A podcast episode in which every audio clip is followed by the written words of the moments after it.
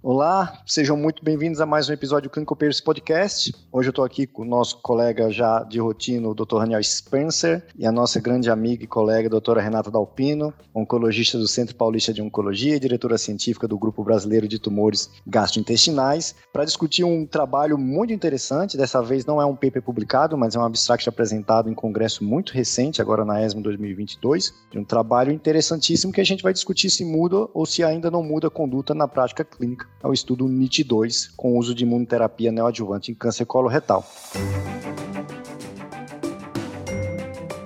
Os melhores papers publicados, interpretados a fundo por um time de especialistas em oncologia. Seja muito bem-vindo a mais um episódio do Clinical Papers Podcast.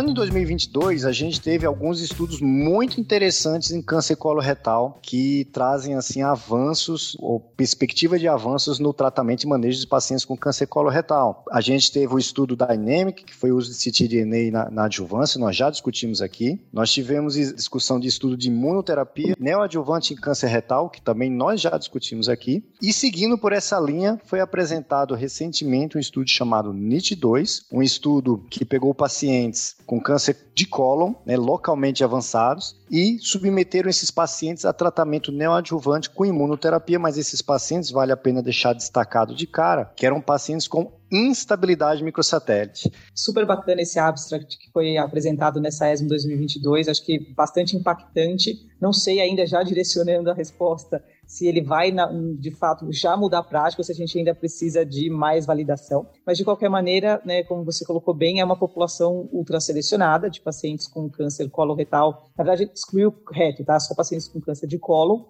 que tinham é, doença localmente avançada. Então, é, inicialmente, o protocolo foi desenvolvido para qualquer paciente com câncer de colo MSI high, mas logo depois ele foi modificado e colocou-se apenas para pacientes que eram T3 ou mais ou que tinham evidência de linfonodos positivos, tá? E, basicamente, essa população foi escolhida justamente porque a prescrição de imunoterapia, o uso de imunoterapia nessa população é, é agnóstica, na verdade, é independente, inclusive, do sítio primário. Qualquer paciente que tenha instabilidade microsatélite, independente do sítio primário, ele tem uma chance maior de responder à imunoterapia, seja um anti-PD1 isolado, seja a combinação de um anti-PD1 com anti-CTLA4. Isso a gente já sabe de diversos tumores primários, inclusive de vários estudos em câncer coloretal. Então, por isso que a população foi selecionada para MSI high usando apenas imunoterapia na neoadjuvância. É, deixa eu me meter aqui nessa conversa entre dois oncologistas, né? Que a primeira coisa que é a primeira vez que a gente está trazendo o estudo fase 2, eu brinquei aqui no nosso aquecimento que pô, discutir abstract é diferente de discutir paper, né? Mas eu acho que nesse caso dificilmente a gente vai ter grandes mudanças, foi um consenso nosso aqui, a gente vai ter grandes mudanças do abstract para o paper. É um estudo muito redondo, muito reto, né? não teve grandes variações, variabilidade, um resultado que depois daquele estudo correto, né, da, do Dostarlimab, episódio 105 aqui do Clinical Papers Podcast, a gente sabe que essa terapia funciona para pacientes com estabilidade microsatélite, ponto. O estudo só chamou essa droga e essa estratégia de neoadjuvante porque ele operou todo mundo. Então ele pegou pacientes que ele julgou que tem um risco maior de metástase, então ele viu pacientes com linfonodo suspeito, ele até subclassificou isso, alto, baixo, médio risco, né, T4, linfonodo suspeito. Ele julgou que esse pessoal aí tinha um risco maior, fez uma dose que, apesar da droga ser diferente, né, depois vocês me explicam assim, eu achei uma dose pouca, né, uma coisa que está dando tão certo, o cara fez dois ciclos de nível e uma dose baixa de IP, uma coisa assim, depois vocês explicam. Se fosse mim, pode fazer um pouquinho mais.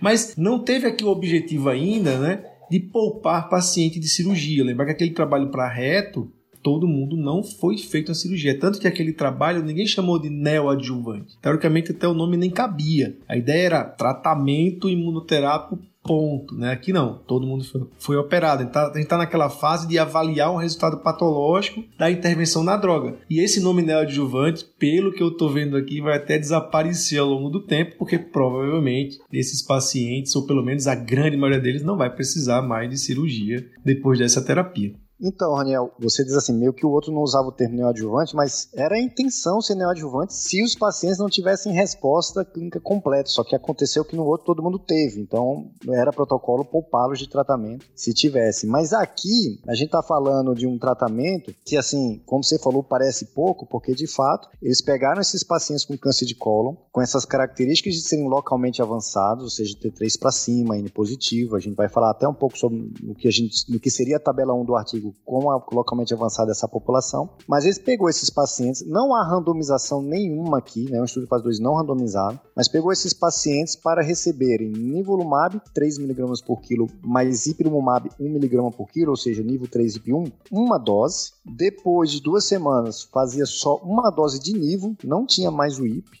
para em seguida operar. Então, embora a gente julgue na, muitas vezes na oncologia com o esquema IP-NIVO, mesmo IP3 nível 1, que é melhor do que o, o oposto, nível 1 IP3, mas mesmo nível 3 IP1, em muitas áreas de oncologia, que a gente faz alguns ciclos em seguida, por exemplo, 4, a gente consegue ter taxas de toxicidades grau 3 e 4, aquela taxa que interna o paciente, que induz interrupção do tratamento, a gente tem que pulsar o paciente com corticoide. Isso acontece em praticamente metade dos casos casos, aqui, com esse esquema de usar o IP em dose baixa apenas uma vez, a gente vai ver que trouxe vantagens no que tange a toxicidades, mas isso é um pouquinho dos resultados mais lá para frente. Na verdade, uma colocação um pouco dessa comparação entre o estudo com o Dostarlimab e agora o NISH2, que se discute muito é a questão do tempo, né? No, no Dostarlimab, primeiro era um anti-PD1 isolado e foi usado de uma maneira neoadjuvante, porque o intuito era né, justamente observar se esses pacientes iriam ter benefício daí, para uma, né, ter uma resposta completa clínica e a gente fazer, então, conseguir fazer um ótimo age. Mas foram seis meses de uso né, do Dostarlimab então, a, o que se discutiu é que com o NISH 2 foi como você colocou muito bem, Alan, foram duas doses do NIV e uma do IP junto com a primeira do NIV. E logo depois o paciente operou. Não foi um tempo, talvez, suficiente para o paciente desenvolver uma resposta, de repente, patológica completa. Quem sabe, e provavelmente isso deva ser verdade, se adicionasse talvez mais ciclos de nivolumab e a cirurgia ficasse um pouquinho mais para frente, a gente tivesse atingido talvez até a resposta patológica completa. Né? Então, é um questionamento que se fez, inclusive na discussão na, na Pratesma. Eu, eu, concordo, talvez realmente mais tempo de nivolumab pudesse se refletir numa maior taxa de resposta patológica completa.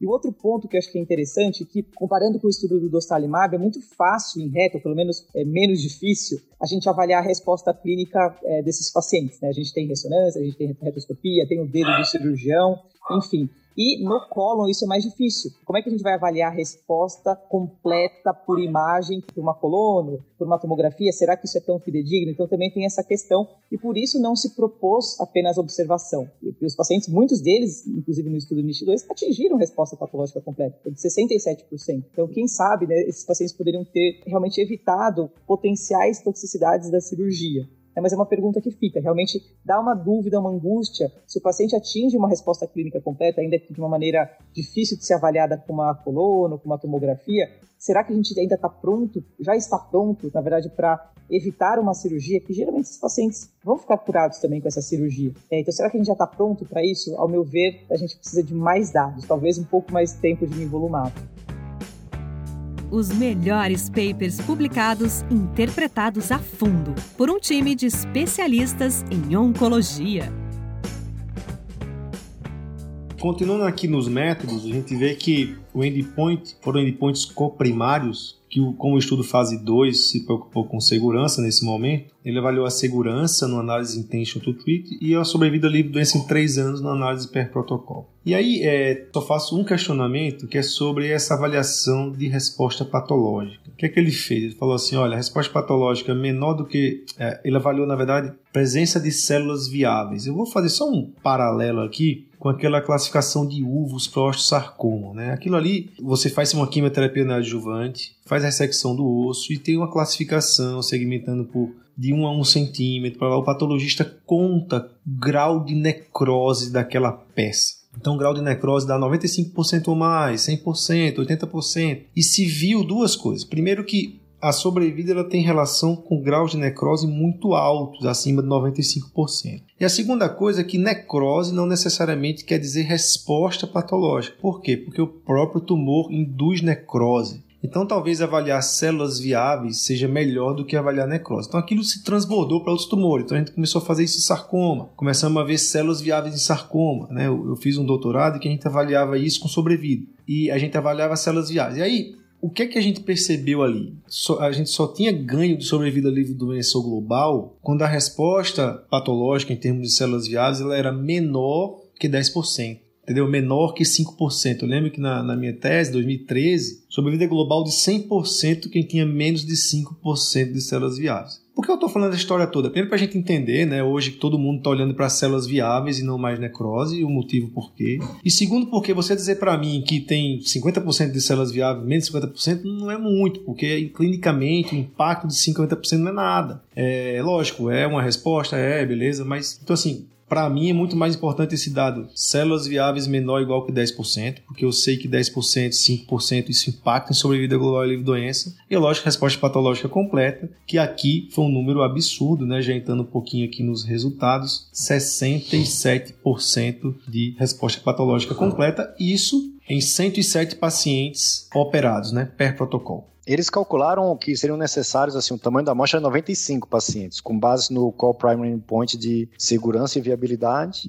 e de Disease Free Survival, né? Segurança e viabilidade, a viabilidade era que não atrasasse que todo mundo fosse operado e que não atrasasse a cirurgia. É um endpoint, assim, que a gente não vê muito comumente na, nos estudos que a gente estuda. 120 pacientes foram screenados, acabou, acabaram que foram 112 pacientes aqui que a gente vai descrever. Quando a gente vê a, que vai ser a tabela 1 do estudo, se seguir a, a, rotina, são pacientes, que essa é a parte que eu queria deixar claro, assim, teve uma mediana de idade de 60 anos, mas eram pacientes ah, localmente avançados, como os critérios de inclusão queria que fosse, assim, 74% desses pacientes eram considerados estágio 3 de alto risco. Se eu for destacar alguns dados, a gente pode ver que 63, mais 60% da, popula da população desse estudo tinha tumor pelo menos T4A.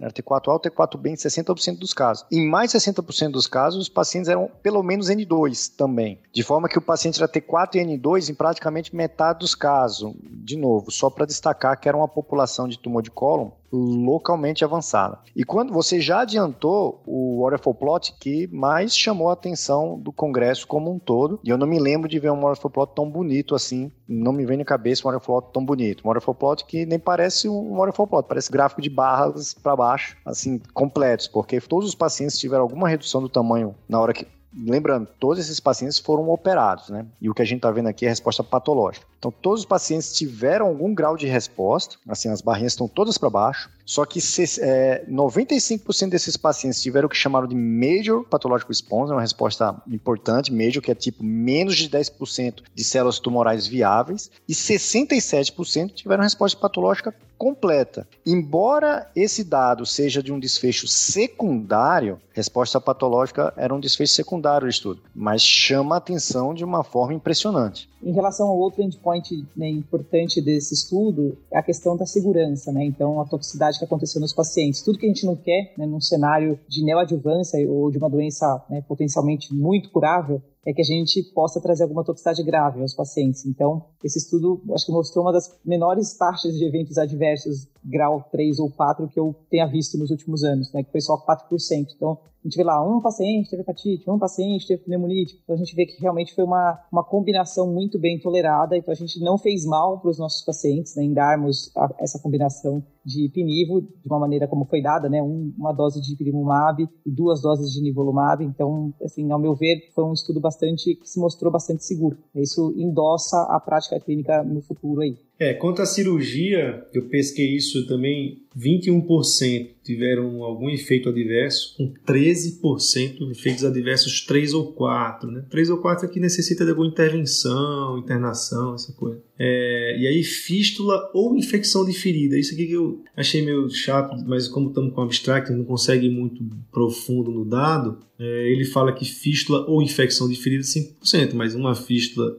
versus uma infecção de ferida é bem diferente, né?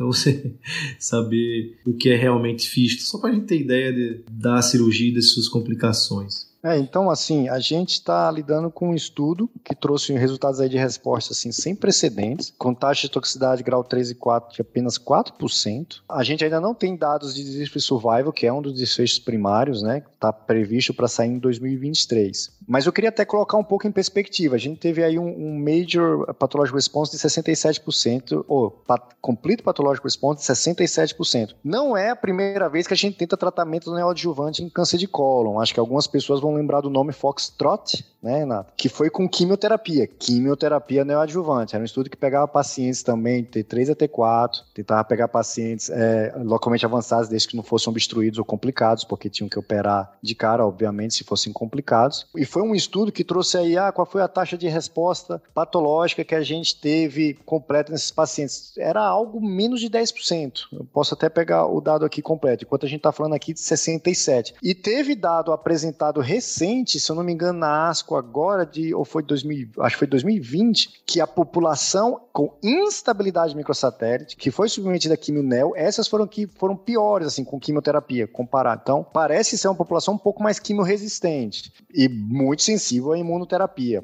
A gente tem outro estudo também de neoadjuvância, Foxtrot não é o único, eu acho que é um dos mais conhecidos porque foi o maior, tinha mais de mil pacientes incluídos. A gente teve um outro estudo que foi apresentado na ASCO agora desse ano, 2022, chamado Optical. Desenho muito semelhante ao Foxtrot, só que era três meses de químio pré para depois completar três meses depois, versus seis meses de quimioterapia adjuvante, e muito parecida, assim, a taxa de resposta patológica completa neoadjuvante foi apenas de 7% nesse estudo apresentado agora da ASCO desse ano. 7 versus 67% do que a gente está falando aqui quando você faz um tratamento de imunoterapia guiado por alteração genética, que seria a instabilidade microsatélite. Então, isso de fato, quando você fala muda a prática clínica, é que a questão não é você escolher o melhor tratamento, porque está claro que é imunoterapia, na minha opinião. A questão é que assim precisa fazer tratamento neoadjuvante, porque a cirurgia também, também ela se cura boa parte desses casos.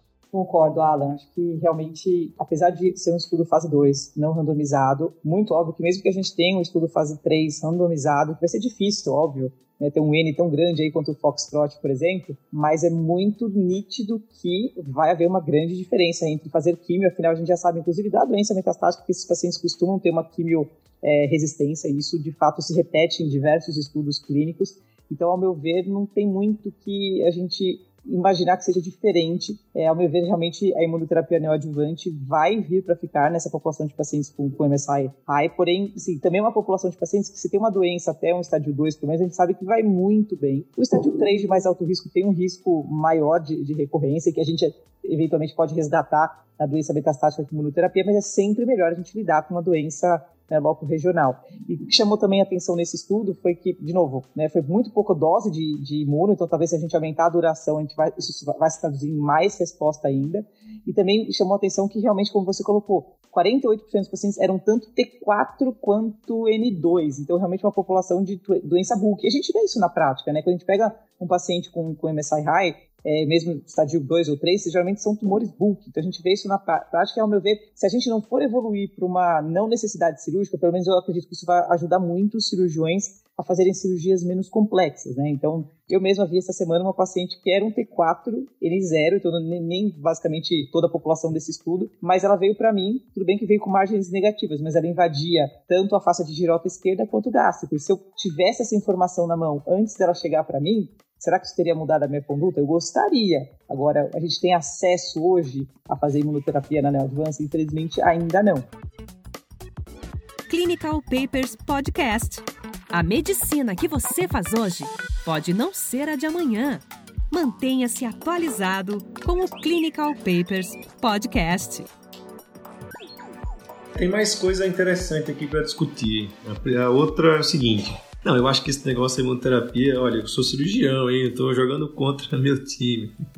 Mas sem dúvida, paciente com estabilidade microsatélite vai receber tratamento clínico imuno. Mas vamos, vamos algumas situações, só pra gente agora viajar e começar a conversar um pouco com o nosso ouvinte aí. A gente viu que o resultado, pacientes com síndrome de Lynch tiveram resposta patológica completa maior do que aqueles esporádicos mais com MSI Quer dizer, o cara tem uma deficiência de metilação, ele, né, ele tem alguma coisa no trajeto e não necessariamente no gene, isso pode ter um impacto diferente. A outra coisa é, vamos para a seguinte situação, porque assim, imagina um paciente com síndrome de Lynch, que ele tem pólipo e tumor. Esse cara ia fazer uma colectomia total ou subtotal. Em relação aos pólipos, eu, assim, eu não sei, eu preciso ver essa informação, mas eu fiquei, na verdade, vocês falando e olhando aqui minhas anotações, fiquei pensando, caramba, some tudo, some o tumor, some os pólipos, some tudo, gente precisa fazer alguma colé profilática ou não, esse mundo vai vir para essa turma para abolir a colectomia profilática. Já pensou que coisa bacana, bicho? Isso aí é muito bacana. Abolir cirurgias profiláticas em pacientes com síndrome de Lynch, a imunoterapia. Que hoje a gente faz, às vezes, esterectomia profilática, não sei o que profilática, e de repente isso aqui é um baita de um campo. Eu acho que a dose, o tempo ainda são coisas que a gente precisa amadurecer, mas sem dúvida, se a gente tiver excesso, Renata, um paciente T4 é o melhor, é o melhor, o melhor caminho. Apesar de que existe um preceito muito enraizado no cirurgião oncologista que é o seguinte: se um tumor invade um órgão e você faz químio neoadjuvante, isso não faz com que você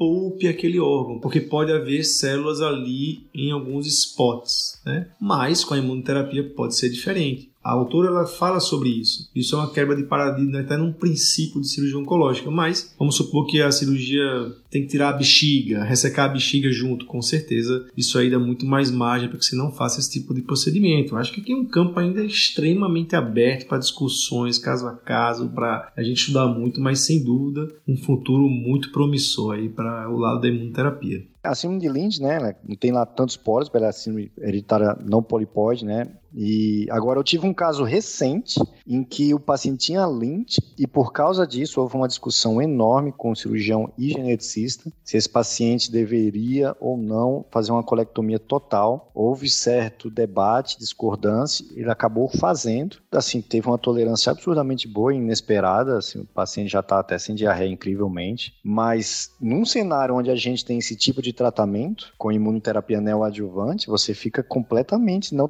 coisa mais indicar, a nem cogitar mais tirar o colo do, do paciente todo por causa de, de, um câncer, por causa de Lynch. Então, a gente tem um colega, o, o, Gustavão, que até brinca, né? Se tivesse Lynch, gostaria de tomar uma dose de imunoprofilática por ano, assim, é como se fosse uma vacina.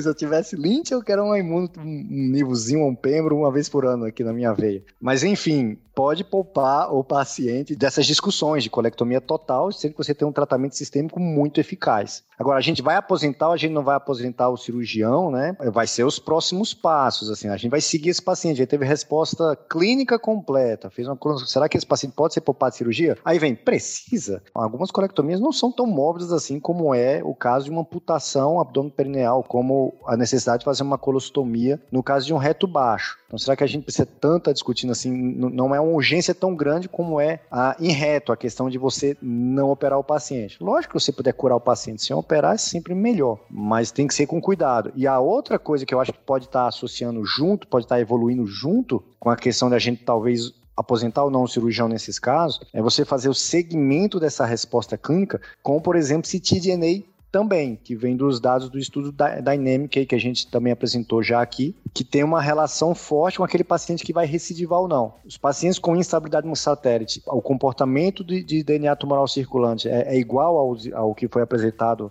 ao que vem sendo apresentado em estudos retrospectivos e ao que foi apresentado nos dados prospectivos do Dynamic, que vai vir outros estudos prospectivos ainda, se a biópsia líquida ficar muito bem estabelecida no segmento desses pacientes tratamento de doença não metastática, a gente pode incorporar elas também no segmento desses pacientes e quem sabe até realmente poupar de cirurgia, mas a gente ainda está muito cedo isso, na minha opinião. Alan, só para. É, a gente estava discutindo hoje, não, não vamos concordar ou discordar Aí o Alan falou assim: não, tem que discordar, porque o ouvinte gosta do barraco, não vou fazer barraco aqui não.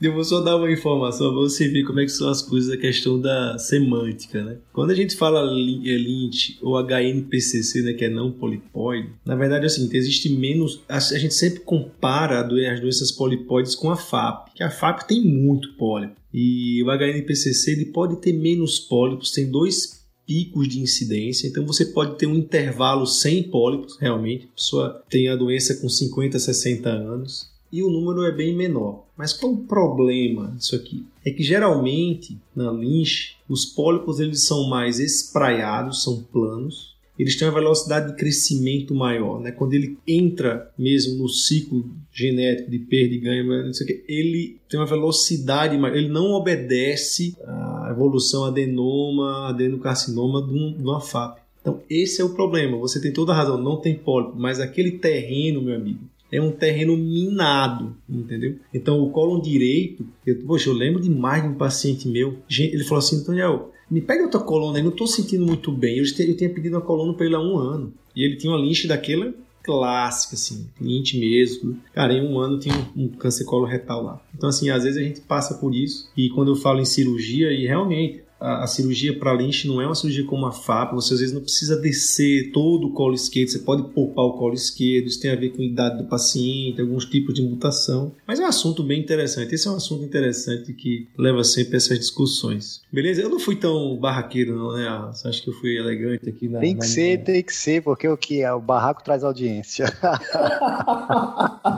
Não, isso foi ótimo. Renatinha, palavras finais aí para esse nosso encontro de fim de tarde aqui, junto com o Dr. Alan Anderson e o Raniel Spence, segundo o Gustavão, né? Toda hora fica dizendo isso, tá, gente? Foi ótimo, excelente, sempre bom né, revê-los ainda aqui virtualmente, conversar ainda aqui à distância, mas um tema tão eu não diria polêmico, porque não tem polêmica, né? Ele é meio straightforward, assim, mas realmente são dados que, apesar de ser um estudo pequeno, 107 pacientes né, na análise de fim final, realmente, ao meu ver, tem potencial enorme de mudar a prática clínica daqui para frente. Enfim, então foi realmente um prazer conversar com vocês sobre esse estudo tão importante. Valeu, pessoal. Ah, tô lhe esperando aqui em São Paulo para jogar um tênisinho aqui, ou você e Renan, hein? Eu não, quero. vocês estão bons demais para mim. tchau, pessoal. Beijão. Falou, gente. Beijos. Tchau, Valeu. Beijo. tchau. tchau. tchau.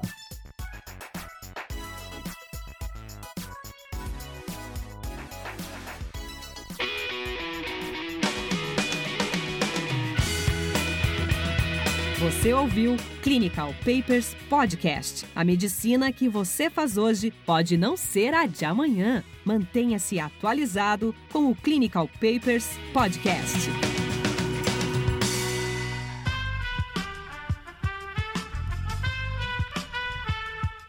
Podcast foi editado por Aerolitos Edição Inteligente.